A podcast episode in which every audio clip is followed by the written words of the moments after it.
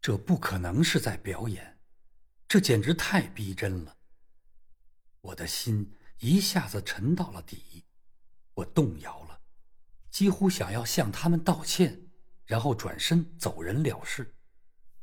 但我对自己说：“你必须坚持到底，即便你最后成了全英国的大笑料，现在也必须坚持到底。”这时，我觉得餐桌上的蜡烛不够亮，同时也为了掩饰自己的惶惑，便站起身来，走到门边，拧亮了电灯开关。突如其来的光亮使他们都眯起了眼睛。不停的眨动着，我便正好站在那里，一个个仔细审视他们三个人的脸庞。可是，我还是没能看出什么来。他们一个是老年而秃顶，一个是既矮又胖，还有一个则是又黑又瘦。单就他们的相貌看，我既不能排除他们是在苏格兰荒原上。追杀我的那三个敌人，也不能肯定他们就是。这里我自己也没法解释，为什么像我这么一个观察力和记忆力都很强的人，不久前假扮养路工时看到过其中两个人的眼睛，后来在假扮奈德·因斯利时又看过第三个人的眼睛，而现在竟然一点儿也认不出来呢？眼下，他们看上去完全与他们自己所声称的人一模一样。我没有理由认定他们中的任何一个人是坏人。在这样一个令人感到舒适惬意的餐厅里，四壁挂着铜饰版画，壁炉台上是一幅身穿围裙的老妇人画像。我实在看不出有任何迹象。能把他们与荒原上的那三个亡命徒挂起钩来。我身边还放着一个银质的烟盒，上面镌刻的文字表，这是某高尔夫球锦标赛奖给圣拜德俱乐部的阿普莱顿先生的奖品。凡此种种，都叫我感到疑惑了起来。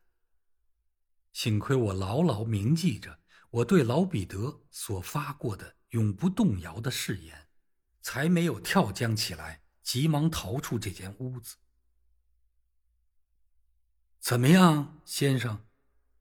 那老头很客气的说：“您检查过了，现在您放心了吧？”我说不出话来。我想您也可以看出。现在结束这桩荒唐的案子，完全符合您的职守，是不是？我们对此没有怨言，但您也该能够理解，这种事对任何有身份的人都是很不愉快的。我摇摇头。哦，上帝！那年轻人出声道：“这简直太过分了。”那您是打算把我们送到警察局去吗？胖子问道。那倒也许是最好的解决办法，但您大概还看不起本地的警察分局，而要把我们带到别处去吧？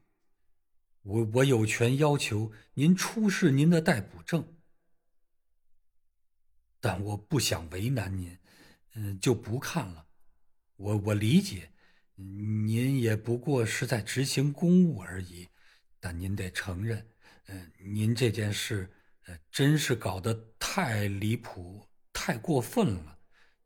您现在打算怎么办？怎么办？或者招我的人来把他们抓起来，或者承认我的愚蠢和鲁莽，然后离开，二者必居其一。没有别的选择，但究竟怎么办？我十分困惑。这整个地方，这明显清白无辜的气氛，不仅是这些，还有他们三个脸上流露出的那份真诚和无辜，都使我感到越来越迷惑。哦，老彼得，我在心里呼唤着。有一会儿功夫，我差点要开始责骂自己的愚蠢，并请求他们的原谅了。我建议我们来打一局桥牌。胖子说：“这样，汉内先生也可以有时间再好好想想。您看，我们一直玩牌都是三缺一，呃，怎么样，打吗，先生？”我接受了，就像在俱乐部里接受随便一个牌局邀请一样。但所有这些，都使我更加迷惑。我们一起走进吸烟室，在那里摆开了牌局。有人递给我烟卷和饮料，我昏昏乎乎的坐到桌边，像在梦中一般。窗户开着，黄色的月光洒满了海面和山崖，浩浩茫茫，影影绰绰，一如我心头的那份迷惘。那三个人都恢复了自然，轻松的谈笑起来，话题自然是那类你在任何一个高尔夫球俱乐部都能听到的街谈巷议。我坐在他们中间，眉头紧皱，眼神游移，样子一定十分古怪。我的牌局搭档是那个黑瘦的年轻人。平时我桥牌打得不错。但那天晚上却连连失手。他们看出我被他们搅糊涂了，于是变得更加轻松活跃起来。我不停的观察着他们的表情，可仍然什么也看不出来。但我牢牢的记着老彼得的话，我知道，他们看上去可能没有什么异样，但他们实际上。却可能就是真正的异类。突然，一件事让我心里一惊。那老头放下了牌，点上了一支烟，没有马上再拿起牌，却在椅背上靠了一会儿，另一只手无意识的在膝盖上敲起了鼓点儿。这个小动作一下子提醒了我。当我在荒原的农舍里站在他面前，背后被他的仆人用枪逼着的时候，他就是用这样的动作在膝盖上敲着鼓点儿的。这一个小小的细节，转瞬即逝，我完全可能看着手里的牌而错过这个细节，然而我没有，我捕捉到了它，就像灵光一闪，我心中的迷雾。廓清了，一切都明朗了。我现在面对的这三个人，百分之百的肯定，我已经认出了他们。这时，壁炉台上的钟敲响了十下，晚上十点了。倏然间，这三个人在我眼里现出了他们的原形。这个年轻人。就是那个杀人凶手，刚才他看上去还是一张笑脸，但现在我却从他的脸上读出了冷酷和凶残。我肯定就是他，用刺刀把斯卡德刺死在了地板上，也就是他这样的家伙，把子弹射进了卡洛里德斯的胸膛。我又看着那个矮胖男子。发现他脸上的特点，一会儿模糊，一会儿清晰，难以捉摸。看来，他是一个戴着百变面具的家伙，可以根据需要随心所欲的变更自己的面相。这家伙一定是一个出色的演。也许就是他，昨晚扮演了阿洛亚勋爵的角色，也许不是，但这并不重要。我还猜测，他或许就是第一个跟踪斯卡德，并给他留了名片的人。斯卡德曾说那个人说话结巴，我现在才体会到，一个说话结巴的间谍会多么叫人感到恐怖。那个老头才是他们的核心人物，他敏锐、冷峻、镇静、精明，像蒸汽压路机一般无情。现在，我算是睁开眼睛看清他了。真不知先前怎么竟会觉得他脸上还流露着仁慈呢？他的下颚就像钢铁一样的冷硬。眼睛里闪动着鹰隼一般的残忍。我继续打着牌，满腔的仇恨不断的在我胸中奔突涌动，以至于当我的搭档问我话时，我哽咽的连话都说不出来了。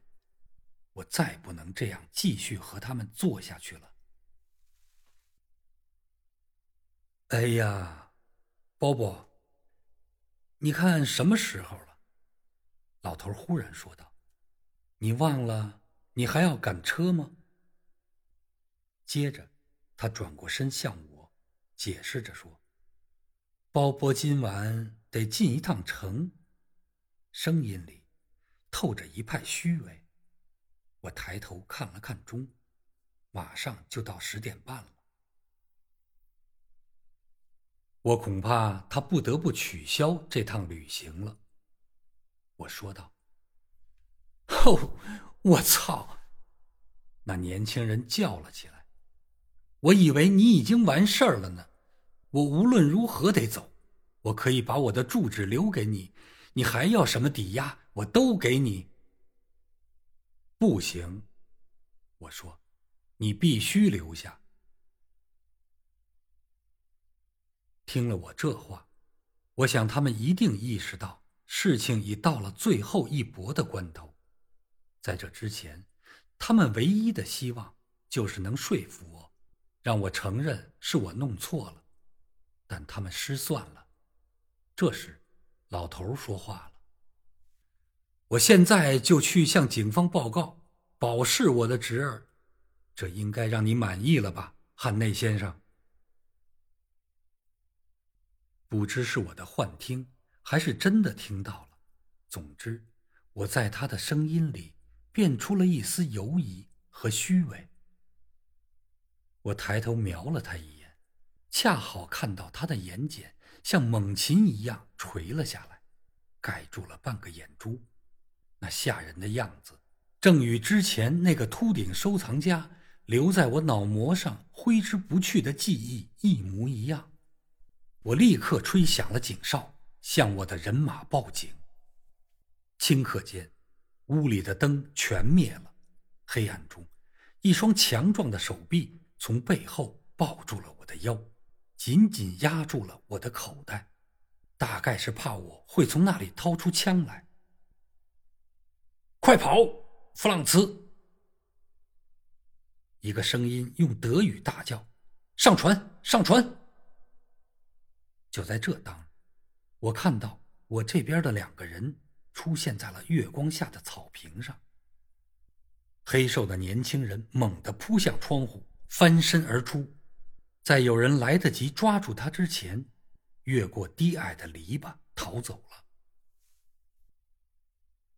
黑屋子里好像已经进来了好多人，我看见那个矮胖子已被我们的人抓住了，我手里。也紧紧扭着那个老头，但我的眼睛却一直注视着屋子外面的情况。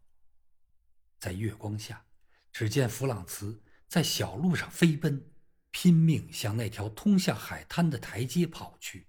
有一个人在他后面追，但没能逮住他。弗朗茨一跑进那座台阶的大门，就反身把门锁上。我双手掐住老家伙的脖子。定定地望着那边，一直到大约他已经下完台阶，到达海边的时候，突然，老家伙从我手中挣脱，向墙边扑了过去。只听见咔嗒一声响，像是有个手柄被搬动了。接着，从深深的地底下隐隐传来一阵哗啦啦的垮塌声。透过窗户，我看见一股灰白色的尘土正从台阶口处冒升上来。有人把灯开亮了。老头目光矍铄的盯着我。他脱身了，他叫道：“你们赶不上他，抓不到他了。他胜利了，胜利属于我们黑石头。”他眼里闪烁着超乎寻常的胜利欢欣。刚才他的眼睑还像禽鸟一样耷拉着。而此刻却睁圆了，一股烈火在里面燃烧，放射出猎鹰般骄傲的光彩。到这时，我才第一次意识到，我的对手是一个多么可怕的家伙。他不仅仅是一个间谍，而且从某种意义上来说，还是一个狂热的爱国者。当手铐“咣啷”一声。靠在他的手腕上时，我对他说了当晚的最后一句话：“我祝弗朗茨能好好享受他的胜利。也许你有兴趣知道，你们的阿利亚德内号游艇一小时前就已落到我们的手中了。众所周知，三个星期后，大战爆发了。”英国宣战的第一个礼拜，我就参了军。因为有参加过马贝塔战争的经历，我立即被任命为上尉连长。不过，我以为我对这场战争的最大贡献，在穿上这身卡其布军服之前就已。